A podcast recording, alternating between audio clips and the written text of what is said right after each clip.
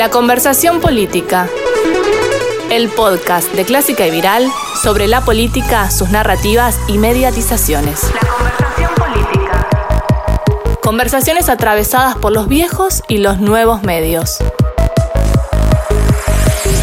Alejandra Trujillo es experta en gerencia de campañas y participa en distintos procesos electorales de toda Latinoamérica. Cuando faltaban pocos días para la elección presidencial en Colombia, reflexionamos con ella sobre qué hay de nuevo en las campañas electorales, como también sobre la participación de las mujeres en los distintos movimientos políticos.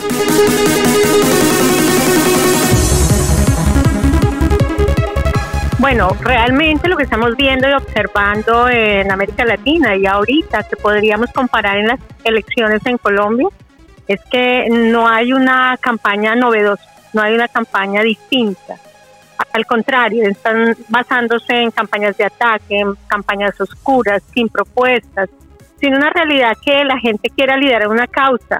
Y creo que es el grave error que están cometiendo hoy las campañas electorales en Colombia.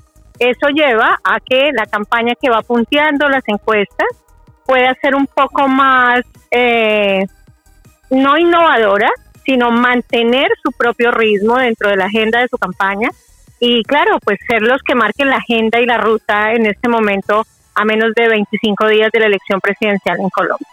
Creo que deberíamos regresar a algo más básico, a algo eh, realmente importante dentro de las campañas electorales es la investigación, el territorio y la comunicación. Pero aquí nos hemos dedicado a hacer trabajo únicamente en tema digital y estamos olvidando la importancia del resto de las herramientas con que cuentan las campañas para ganar. La conversación política. Bueno, creo que como siempre se ha minimizado la capacidad y el poder de convocatoria que podríamos tener las mujeres dentro del mundo de la política. No solamente me refiero al tema en Colombia, en donde tenemos una candidata vicepresidencial que ha generado un poco de roncha, como decimos aquí, por sus comentarios, por sus posturas, por su radicalismo principalmente, pero que tampoco eh, la identifica con el común y corriente de las mujeres en el buen sentido y quiero explicarlo. No todas las mujeres viven con ese resentimiento social con que ella manifiesta que están, al contrario, creo que son mucho más sanadoras de los procesos porque lo que desean es continuar y buscar mejores oportunidades para las generaciones futuras.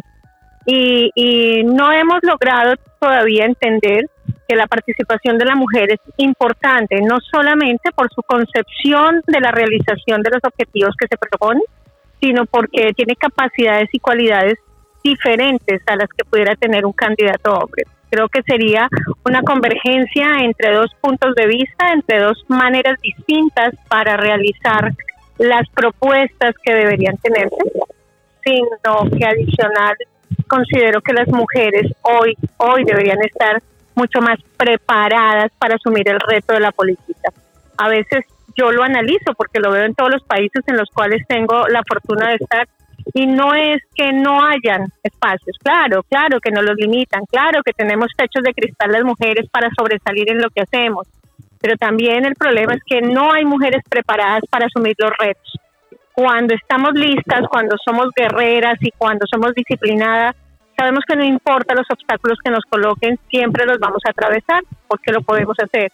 Así que a mí sí me gustaría invitar a más mujeres a que se preparen para estar en el mundo de la política.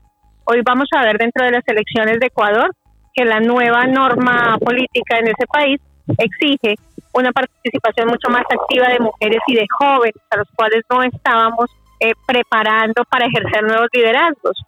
Y bueno, pues creo que tenemos que estar eh, evolucionando en todos nuestros países y eso Ecuador nos está mostrando que es un buen paso a seguir. Ya esperaremos 25 días a que se termine la primera vuelta de la campaña presidencial en Colombia y veremos qué tanta participación activa, no solamente en campaña, sino en gobierno, tendremos las mujeres. La conversación política.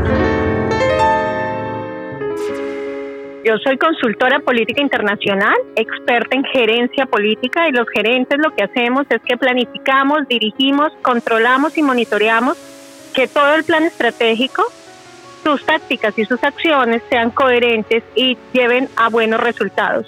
Creo que la consultoría está dividida y cada uno tiene su especialidad, que me parece importante, pero la gerencia es la que converge en cada una de las disciplinas eh, que tenemos que tener en cuenta para que esto funcione.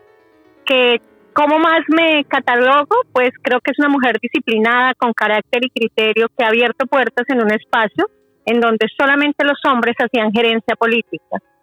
Y creo que les he demostrado que también podemos hacerlo con buenos criterios, con disciplina, pero con, sobre todo con entrega y apasionamiento por lo que hacemos. Dentro de la campaña electoral, después les cuento, apenas terminemos la primera vuelta, porque estoy totalmente convencida de que esta campaña está siendo desdibujada y tiene una gran posibilidad de dar culminación el 29 de mayo en Colombia, ganando en primera vuelta un candidato. La conversación política, el podcast de Clásica y Viral sobre la política, sus narrativas y mediatizaciones. Conversaciones atravesadas por los viejos y los nuevos medios.